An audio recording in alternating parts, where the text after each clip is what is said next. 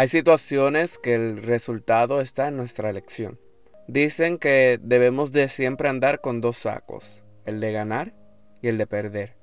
Pero hay momentos que nosotros decidimos cuál saco sacar en el día.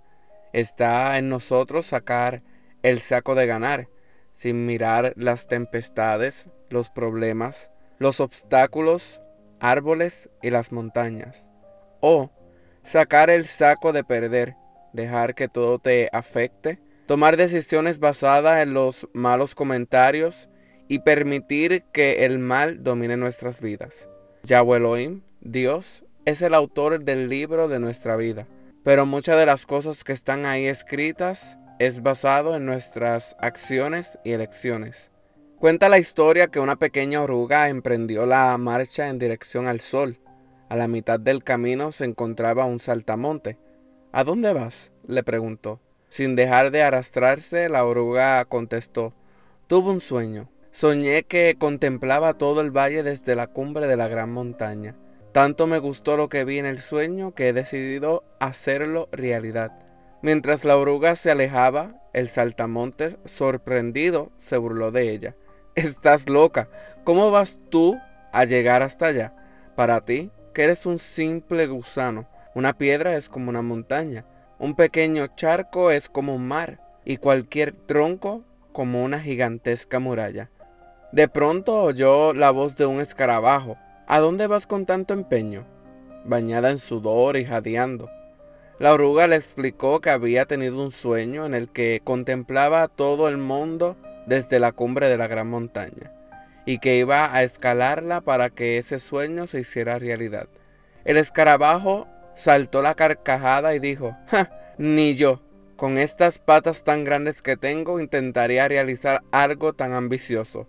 Del mismo modo, a medida que la determinada oruga avanzaba, centímetro por centímetro, la araña el tope y la rana le aconsejaron que desistiera en su empeño. Ni en el jamás de los jamases podrás lograrlo, le advirtieron. Pero en lo más profundo de su ser había un impulso que la obligaba a seguir hacia adelante. Ya agotada decidió detenerse a descansar. Con las pocas fuerzas que le quedaban, construyó un lugar donde pasar la noche. Aquí estaría mejor, pensó. Pero durante la noche murió. Todos los animales del valle fueron a ver sus restos. Ahí yacía impasible en el refugio que era su concha, la criatura más loca de la creación. Había construido como su tumba un monumento a la insensatez, digno de quien muere por una ilusión. Una mañana de sol resplandeciente los animales volvieron a congregarse en torno a aquello que se había convertido en una advertencia para los atrevidos. De pronto quedaron atónitos. La dura concha comenzó a quebrarse y vieron unos ojos y unas antenas que no podían ser las de la oruga que creían muerta. Poco a poco, como para darles tiempo de salir de su asombro, fueron saliendo las hermosas alas de mariposa de aquella impresionante criatura que tenían enfrente, la que realizaría su sueño, el sueño por el que había vivido, por el que había muerto y por el que había vuelto a vivir. Así como Dios predestinó a las orugas a convertirse en lindas mariposas, también nos predestinó a los seres humanos a ser transformados conforme a la atrayente imagen de su Hijo. En otras palabras, Dios ha determinado que nuestro verdadero destino sea de gloria. Pero para llegar a esa gloria que nos tiene preparada tenemos que seguir a Yeshua, a Jesús, su Hijo porque de aquí a la gloria Yeshua quiere transformarnos mental y espiritualmente, y antes de su llegada, físicamente también.